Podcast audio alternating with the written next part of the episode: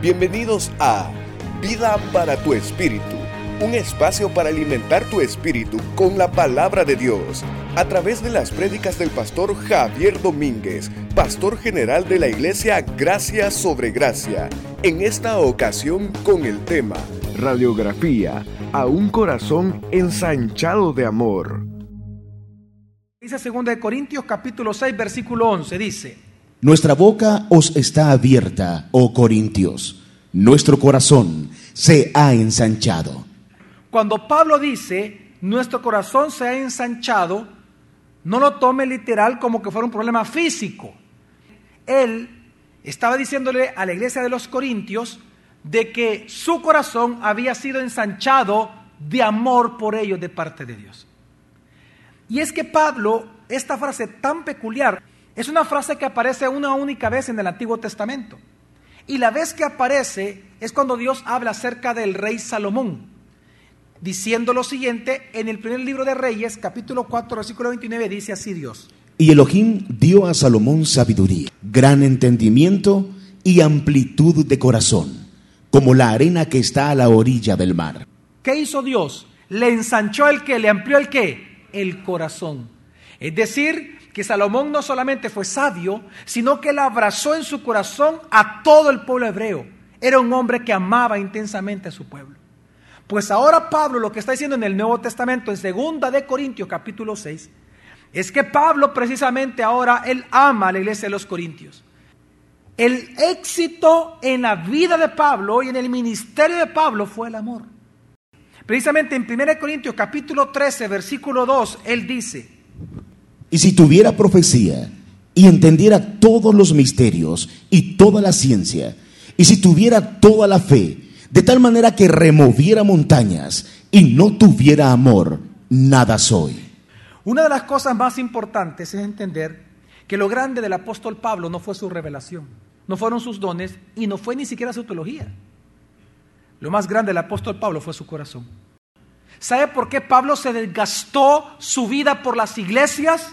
Segunda de Corintios 12:15 dice, pero yo muy gustosamente gastaré y me desgastaré por vuestras almas, aunque amándoos más, sea amado menos. ¿Por qué Pablo viajó? ¿Por qué Pablo fundó iglesias? Es que el fundamento del ministerio y el fundamento de las decisiones de Pablo era el amor. La primera característica que vemos de nuestro amor por los demás es que el amor es honesto. Vamos a leer 2 Corintios capítulo 6, versículo 11. Ponga atención, dice así la palabra. Nuestra boca os está abierta, oh Corintios. ¿Pero por qué está abierta? Nuestro corazón se ha ensanchado. Pablo dice, nuestra boca está abierta. Y es que la primera característica del amor por los demás es la honestidad. Es por amor que los cristianos no callamos la verdad sino que todo el tiempo los cristianos hablamos qué? Verdad. ¿Por qué? Es que Dios precisamente es amor. Amén. Y Dios todo el tiempo nos habla con qué? Con la verdad. Por lo tanto, cuando el Espíritu Santo, el Espíritu de la verdad, Romanos 8, mora en nosotros, automáticamente nosotros pasa algo en los cristianos. Que no podemos hablar mentira porque somos de la verdad. Lamentablemente hoy en día cuando alguien habla la verdad, piensan que le están faltando el respeto. El que ama todo el tiempo habla al que ama con la verdad. Ahora, el amor honesto se manifiesta en dos vías. Número uno, cuando confrontamos el pecado del hermano con la verdad que tenemos que hacerlo. Y en segundo lugar, cuando le preguntamos a alguien cualquier cosa en el día y siempre que nos pregunten, siempre respondemos con qué? Con la verdad. Una manera en la cual nosotros los cristianos somos honestos, y usted puede ver si usted de verdad ama a Dios, es que usted todo el tiempo confronta al hermano que está pecando con la verdad. ¿Sabe por qué? Porque el amor verdadero exige confrontar el pecado de nuestros hermanos, así como ellos el nuestro. Porque nosotros lo hacemos por amor, pero también lo hacemos en amor. Por eso Proverbios 28, 23 dice, el que reprende a otro será más estimado que el de lengua aduladora. Y es que nosotros hemos pensado y hemos caído en el error en creer esta mentira de que lo mejor es quedarse callado cuando un hermano está pecando y mejor en lugar de decirle las cosas malas, Adulémoslo. Segundo de Corintios 2.4 Pablo dice, Porque por la mucha aflicción y angustia de corazón os escribí con muchas lágrimas, no para que fuerais entristecidos, sino para que conocierais el amor que os tengo, especialmente a vosotros. el amor verdadero exige algo. Que si yo lo amo a usted, yo lo tengo que confrontar a usted cuando yo vea pecado en usted. Levítico 19, 16 al 17, la Biblia dice, No andarás difamando en medio de tu pueblo, ni harás nada contra la vida de tu prójimo. Yo, el Señor. No aborrecerás en tu corazón a tu hermano. Oiga, no aborrecerás en tu corazón a quién. ¿Cómo es una manera bíblica en la cual usted y yo podemos aborrecernos mutuamente? Cuando no nos reprendemos con firmeza. Por eso el mandamiento dice, es un mandamiento, no aborrecerás en tu corazón a quién. Ahora, ¿cómo no aborrecerlo? Reprenderás firmemente a tu prójimo, para que no incurras en pecado por su causa. Cuando usted no confronta o cuando usted no permite que alguien confronte a su amiguito, a su amiguita, a aquella que le confió el secretito, cuando usted no permite que sean confrontadas las personas, quiero que entienda que usted aborrece a esa persona. Porque usted lo que hace específicamente es proteger el secreto o, o, no confrontar a la persona, precisamente por usted no quedar mal. Mateo 18:15. Oiga lo que dice Jesús. Por tanto, si tu hermano peca, ve, repréndelo estando tú y él solos. Si te escucha, habrás ganado a tu hermano. Jesús no está diciendo en esta porción, no está diciendo si tu hermano peca contra ti. No, ¿qué dice Jesús? Si tu hermano qué? Peca. Si tu hermano peca, ve y repréndelo estando tú y él qué? Solos. Si te escucha, habrá ganado a quién. Ahora, luego dice que si no, lleva otro testigo y si no, a la iglesia y si no, tenlo por gentil y publicano. Quedarse callado ante el pecado del hermano, eso no es amor, hermanos. Según de Corintios 13, siempre Pablo a los Corintios les dice del 7 al 8. Y oramos a Dios para que vosotros no hagáis nada malo, no para que nosotros aparezcamos aprobados, sino para que vosotros hagáis lo bueno, aunque nosotros aparezcamos como descalificados, porque nada podemos hacer contra la verdad, sino a favor de la verdad. Si usted ama a Dios, busque el bien de la obra de Dios. En segundo lugar, si usted ama de verdad a Dios, no aborrezca a su hermano. Si él está en esclavitud del pecado, vaya, tóquele la puerta y dígale, ¿sabes qué, fulano? Tú estás en pecado. En segundo lugar, ¿cómo también se manifiesta el amor cuando es honesto? El- la honestidad del amor del creyente. Este es bien simple, cuando nosotros hablamos la verdad. Cuando usted le pregunten algo, no mienta, hombre. No mienta, porque los cristianos todo el tiempo hablamos con la... Pero ¿por qué hablamos con la verdad? Por, dos por dos razones. Porque Dios es un Dios de qué? ¿Quién es el padre de la mentira? ¿Sabe por qué los cristianos no mentimos? Lo hacemos porque Dios aborrece la mentira. Zacarías 8, 16 al 17, Dios manda lo siguiente, oiga bien. Estas son las cosas que debéis hacer. ¿Cuáles cosas? Hablad verdad, cada cual con su prójimo. Claro, ahí está hablando de cualquier cosa. Sigamos leyendo.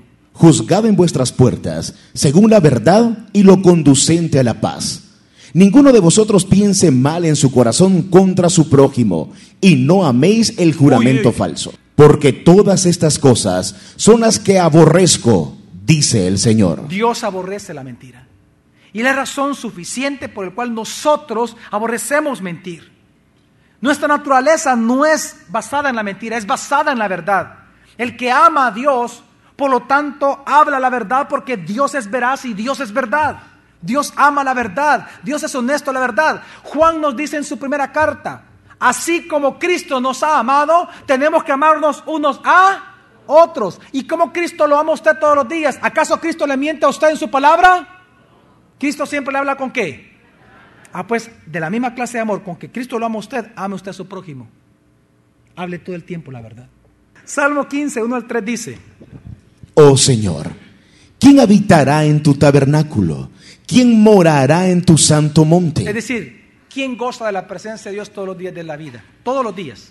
El que anda en integridad y hace justicia, y habla verdad en su corazón. Por tanto, ¿qué es también hablar con la verdad? El que no calumnia con su lengua, ni hace daño a su prójimo, ni hace agravio a sus conciudadanos. ¿Acaso usted acostumbra a mentir todos los días para quedar bien?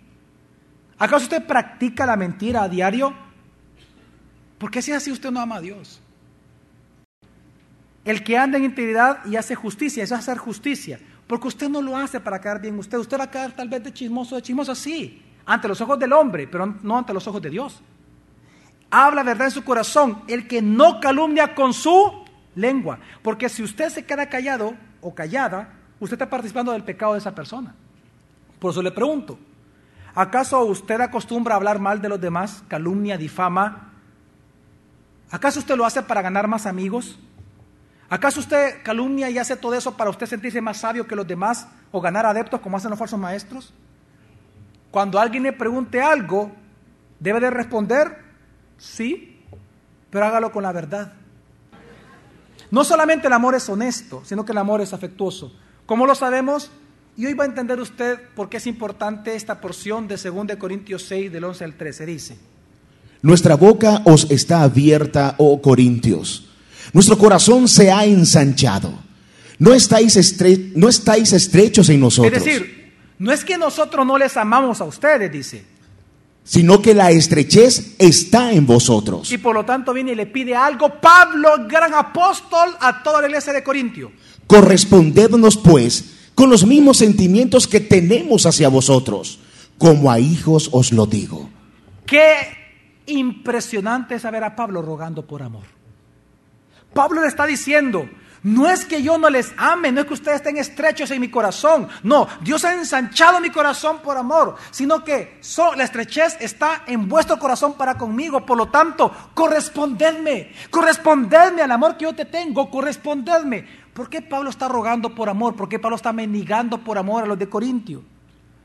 Porque resulta ser que el verdadero amor tiene una gran característica, que el amor es afectuoso.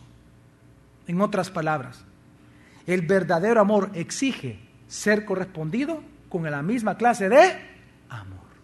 Pablo les comienza a enseñar de cómo es el amor en la práctica. Pero ¿por qué le está enseñando esto? Porque resulta ser que los falsos maestros ya, habían, ya, ya estaban dentro del este Corintio. No estaban llegando, ya estaban dentro. Los falsos maestros ya se habían introducido a la iglesia de Corinto. Pero como los falsos maestros lo que querían eran tres cosas que ellos querían poder, dinero y placer a través de la iglesia. Lo que ellos querían, lo que busca un falso maestro siempre es tener el control de las iglesias.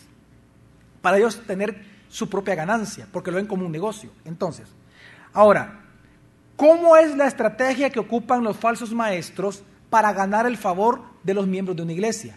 Hablando mal de las autoridades. Así es como actúa el falso maestro. Entonces, lo que pasó es que en el tiempo de Pablo, como Pablo no vivía en Corinto, cuando Pablo fundó la iglesia y él se retiró la primera vez, los falsos maestros comenzaron a enseñar, no a hablar, a enseñar, a predicar de que Pablo no era lo que él decía. Y comenzaron a inventar cosas de Pablo, como que, por ejemplo, está registrado en, la historia, de que ellos trataron de convencer a la iglesia de que Pablo era un hipócrita, que él era un impío, que él era un falso apóstol, que él enseñaba mentiras, y que él no representaba a Dios en absoluto, porque él se llamaba a sí mismo el apóstol. La mayor acusación registrada en la historia que le hacían a Pablo era que él todo lo hacía por deshonestidad, que él no amaba a la iglesia de Corinto. Y comenzaron a acusar a Pablo de muchas cosas. Pero ¿sabe qué es lo triste de la historia? Como suele pasar muchas veces en las iglesias, Muchos creyeron estas cosas y cayeron en el engaño ese. Tanto fue así el impacto en el corazón de Pablo, que los creyentes, que los, eh, que, los que estaban en Corinto, comenzaron a mostrarse indiferentes a Pablo. Ya no lo amaban y le comenzaron a faltar el respeto a Pablo. Y por eso él comienza a enseñarles que lo que ellos sentían por él no era amor, sino que él estaba enseñando lo que es el verdadero amor. Por eso dice, correspondedme con el mismo amor con que yo les he amado a ustedes todos estos años. El que ama a Dios, ama al hermano. Y el que ama al hermano es afectuoso. En tercer lugar, ¿cómo es el amor? Y esto me lleva al siguiente punto. El amor verdadero es un amor que busca la comunión. Es tal clase de amor. E, el amor es tan afectuoso que todo el tiempo buscamos qué? La comunión. ¿Sabe que el dolor de Pablo que usted ve en 2 Corintios 6 no solamente era porque ellos no eran afectuosos con él, sino que el dolor de Pablo venía porque ellos ya no querían tener comunión con él. Por eso es que ya en el capítulo 7, versículo 2, Pablo al inicio del, del versículo dice lo siguiente, leámoslo. Amados, haced lugar para nosotros en vuestros corazones. Haced lugar para nosotros en vuestros qué? Es aquí como un amante le dice a su amante, hazme lugar en tu corazón, amado mío. Si yo te amo, ámame. Ese es el ruego de Pablo a la iglesia de Corinto. Porque el que ama busca todo el tiempo tener qué? Comunión con aquellos que ama. Vamos a leer completo el versículo 2 del de capítulo 7 de 2 de Corintios dice. Haced lugar para nosotros en vuestros corazones. Ahí está pidiendo por comunión, pero luego ¿qué dice? A nadie agraviamos, a nadie corrompimos, a nadie engañamos. ¿Por qué Pablo se defiende a él mismo y su ministerio? ¿Por qué Pablo dice, a nadie yo he agraviado, a nadie corrompido y a nadie engañado. Porque recuerde que, lo, que los falsos maestros, los hipócritas, los falsos apóstoles, los falsos pastores, ellos se habían encargado de hacerles creer a los de Corintios que Pablo era un engañador, un hipócrita, un estafador y un falso apóstol. Entonces ahora Pablo viene y como él va a ser honesto con ellos, y en su honestidad les habla con la verdad y les dice, yo no he agraviado a nadie, no he corrompido a nadie y no he engañado a nadie. ¿A qué se refería Pablo lo siguiente? Dañar a alguien se refiere que él no había dañado a nadie físicamente, ni doctrinalmente a nadie ha dañado. Y luego les dice, cuando, habla del engaño, a nadie he buscado engañar económicamente, a nadie le he pedido prestado, a nadie he buscado estafarlo, no me he aprovechado del dinero de ustedes. Yo no hago eso. La pregunta es, ¿Por qué Pablo a nadie agraviado, a nadie corrompió y a nadie engañó en el S de Corinto? Por amor. Porque el que ama no agravia, es decir, no hace tropezar al hermano. El que ama no corrompe al que está a la par de uno. El que ama no estafa al otro, no le engaña. Mire, hermanos, El que ama nunca busca el mal del otro. No busca lo suyo, busca el bien del otro. Es decir, que el amor es puro. El amor es puro. ¿Cómo es su amor por su esposa? ¿Cómo es su amor por su esposo? ¿Cómo es el amor por los demás hermanos de su iglesia? Quinto lugar, el amor todo lo perdona. Luego de decir esto, Pablo continúa diciendo en la segunda carta a los Corintios capítulo 7, hoy vamos a leer dos y vamos a agregar el 3, dice. Haced lugar para nosotros en vuestros corazones. Es decir, comunión. A nadie agraviamos, a nadie corrompimos, a nadie engañamos. ¿Por qué? Porque el amor es puro. No os lo digo para condenación. ¿No os lo digo para qué? Es decir, cuando usted confronta a alguien, cuando usted habla algo con alguien, Usted, Pablo está diciendo, yo no los estoy confrontando para condenarlos. Yo no estoy haciendo eso. Sino que luego él dice, porque ya he dicho que estáis en nuestros corazones para morir y para vivir juntamente. Pablo no le estaba confrontando a ellos con la verdad en amor y por amor para condenarlos, sino para bendecirlos. Lo que Pablo estaba diciendo es lo siguiente. Pablo nunca va a hablar con los corintios, ni les escribió por odio, por venganza, porque no lo estaban amando a Él. Él lo hacía por amor a ellos. Es que el verdadero amor perdona, es perdonador. ¿Sabe usted lo que es el perdón rápidamente? El perdón es la acción y la decisión de no tomar venganza sobre aquel que lo ofendió a usted. El amor no es un sentimiento, no es que usted va, va a sentir que ya perdonó a alguien, no. El perdón, ¿qué es el perdón de Dios, mi familia? El perdón de Dios tiene una frase muy importante en la Escritura para nosotros, el perdón de Dios para nuestros pecados. Justificación. Es una declaratoria legal. El perdón es una decisión que usted toma en su corazón de no dañar a aquel que merece ser dañado porque lo trató mal a usted, pero usted decide no hacerlo, usted lo perdonó. Una característica que Pablo está hablando acá es que el amor en la práctica es un amor que perdona todo el tiempo. ¿Hasta cuántas veces tenemos que perdonar? Ok. Característica número 6. El amor es leal. Segunda Corintios 7:3 una vez más dice, No os lo digo para condenación, porque ya he dicho que estáis en nuestros corazones para morir y para vivir juntamente. ¿Usted se imagina a Pablo diciéndole esto a los de Corintios que lo trataban mal y se burlaban de él? Se recuerda que la iglesia de Corintios fue la que lo dejó solo completamente él. Y aún con todo eso, Pablo le dice algo. Porque ya he dicho que estáis en nuestros corazones, ya sea para morir y para en las buenas y en las malas. ¿Sabe por qué? Porque el amor es leal. Si usted me ama a mí y yo lo amo a usted, ¿sabe qué va a pasar? Que nos vamos a ofender. Que nos vamos a herir de vez en cuando. Pero nuestro amor va a ser leal para siempre. ¿Sabe por qué el amor es leal? Porque ese es el amor de Dios por nosotros. Jesús dijo, he aquí que yo estaré con vosotros todos los días hasta el fin del mundo.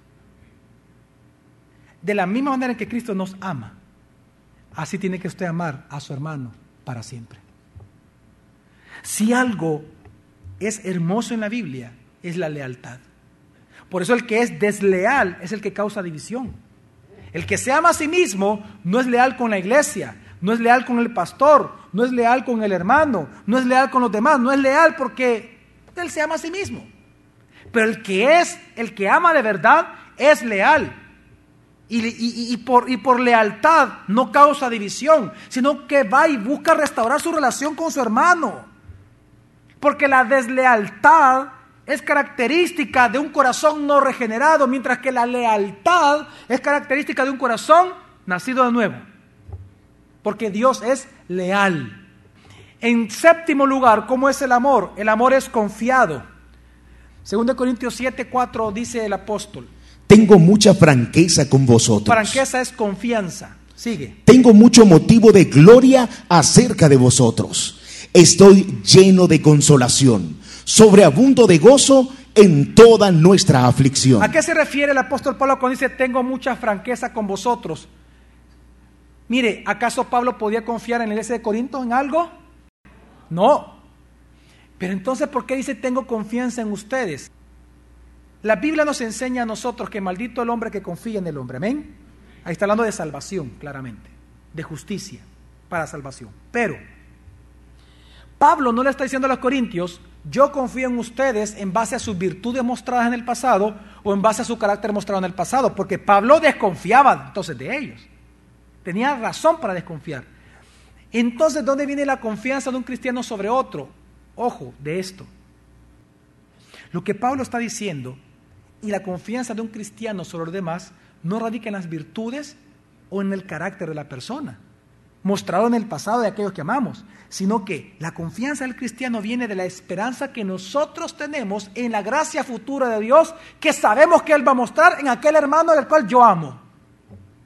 Yo soy leal en mi amor y voy a, y voy a ser leal y voy a confiar en la persona, pero no en sus virtudes, no en su carácter, sino en la gracia de Dios que obra en ese hermano. Amén, mi familia. Aunque me hiera, aunque me ultraje, aunque me ofenda, voy a confiar en que Dios va a seguir haciendo la obra en ese hermano. Por eso es que el corazón del cristiano es un corazón que da segundas, terceras, cuartas, quintas e infinitas oportunidades como Dios lo hace con nosotros. Pero también pasa algo, que el amor se gloría en lo bueno. Rápidamente, 2 Corintios 7:4 dice, tengo mucha franqueza con vosotros. Confianza, ya expliqué a qué se refiere, sigue. Tengo mucho motivo de gloria acerca de vosotros. aquí, ¿cómo es posible que el apóstol Pablo dijera, yo tengo mucho motivo de qué gloriarme de ustedes, de una iglesia que prácticamente casi lo odiaba a él? Que él mismo fundó, de sus entrañas salieron, espirituales. Y él mismo dice, tengo mucho motivo de gloria acerca de vosotros. ¿Por qué dijo eso el apóstol, pastor? Porque usted tiene que entender que el verdadero amor tiene una característica importante, que es clemente, que se gloría en las cosas buenas que el otro tiene. Se gloría en las cosas buenas que el otro tiene. Por ejemplo, mire, ¿sabe qué está diciendo Pablo? Si, si los demás corintios, si los demás personas me hablan mal de ustedes, aún así yo voy a hablar las cosas buenas de ustedes ante ellos. En otras palabras, dime lo peor de aquel que yo amo, de aquel que yo amo, y yo te diré lo mejor de esa misma persona. Eso se llama gloriarse en los demás. ¿Sabe por qué es, es una característica del amor? Proverbios 31, hablando de la mujer virtuosa, dice la Biblia, que la mujer virtuosa, ¿qué hace? Abre su boca con sabiduría, y la ley de la clemencia está en su lengua. ¿Abre su boca con qué? Dígame usted algo malo de aquel que yo amo y yo le, haré, le diré cinco cosas buenas de esa misma persona. Porque el amor es leal, el amor se gloria en las cosas buenas. No busca lo mal del otro, busca lo bueno. Cuando alguien le habla mal de un pastor a usted, de un líder de ministerio, de un director, ¿acaso su amor se gloria de lo bueno? ¿Su amor es clemente por esa persona? Así es su amor por su cónyuge, hijos, por sus pastores, por su jefe. El amor se gloria en lo bueno que Dios hace en esa persona. Amén, familia. Porque recuerde que lo bueno que hay en nosotros no es producto de nosotros. ¿De quién es producto? De la gracia de Dios obrando en nosotros. El amor se goza. Segunda Corintios 7, 4, Pablo termina diciendo, hablando del amor. Tengo mucha franqueza con vosotros. Tengo mucho motivo de gloria acerca de vosotros estoy lleno de consolación, sobreabundo de gozo en toda nuestra aflicción. Sobreabundo de gozo en toda nuestra aflicción. ¿De dónde viene el gozo que aquí habla Pablo? ¿Acaso viene de lo que ellos han hecho por él? No. ¿Acaso su corazón estaba siendo consolado por los de Corintio? No. Entonces, es que el consuelo de Pablo es el mismo aquel que Primera de Pedro dice que es la esperanza de la vida eterna, la esperanza de la gracia de Dios. Es aquel mismo que Jesús dijo, bienaventurados los que lloran, porque todos ellos serán qué. Pues aquí Pablo, llorando por la, falta de amor afectuoso de una iglesia que lo terminó aborreciendo totalmente a él, él los amaba profundamente. Y mientras más lloraba, más consolado era por Dios y por lo tanto más gozo había en su corazón. El amor no se goza en la injusticia, más se goza en la verdad. Por lo tanto, el que ama a Dios, ama la verdad y se goza en Él todos los días. ¿Cómo es entonces el amor? Honesto, afectuoso, busca la comunión, puro, perdonador, leal, confiado, se gloria en lo bueno y gozoso. Hermanos, así es su amor por los demás. Así es su amor por su esposa, así es su amor por la iglesia, por sus pastores y directores y líderes, discipulador, así es su amor por sus hijos. Porque si no es así, entonces usted necesita que su corazón sea ensanchado de amor por Dios. ¿Y cómo su corazón puede ser ensanchado de amor por Dios? Solamente que Cristo venga y habite en usted, perdonando sus pecados y viniendo a habitar en usted. ¿Por qué? Porque esta clase de amor no se puede reproducir, no se puede imitar. Solo nace de un corazón genuinamente regenerado porque esta es la clase de amor con que Dios lo ama a usted y a mí todos los días de nuestra vida. ¿Usted quiere amar con esta clase de amor? Entonces, déjese primero amar por Dios. ¿Y cómo es eso, pastor? Crea que Jesús es el Cristo, que Él es el Hijo de Dios. Dios es un Dios de amor y por eso envió a su Hijo a morir por nosotros. Lo que usted le está afectando para no amar así se llama pecado en usted. Es el pecado de odio, de mentira, por cuanto usted ha sido hijo de Satanás por muchos años. Pero hoy, si usted cree en Jesucristo, usted va a ser hijo de Dios. Va a ser declarado hijo de Dios. Porque un corazón contrito y humillado jamás Dios lo desprecia, dice la palabra. Cree que Jesús es el Cristo. Cree que Jesús es Dios Salvador. Y entonces yo mismo le doy la bienvenida a la gran familia de Dios, porque pasó de ser de ser un hijo del diablo a ser un hijo de Dios. El próximo jueves te esperamos para continuar aprendiendo de la palabra de Dios. Vida para tu espíritu con el pastor Javier Domínguez. Es una producción de Iglesia Gracia sobre Gracia. Puedes encontrar más recursos como este en nuestra página web graciasobregracia.org. También puedes visitarnos en Hotel Holiday Inn los domingos a las 8 y 11 a.m. Iglesia Gracia sobre Gracia. Tu iglesia, tu casa, tu familia. família.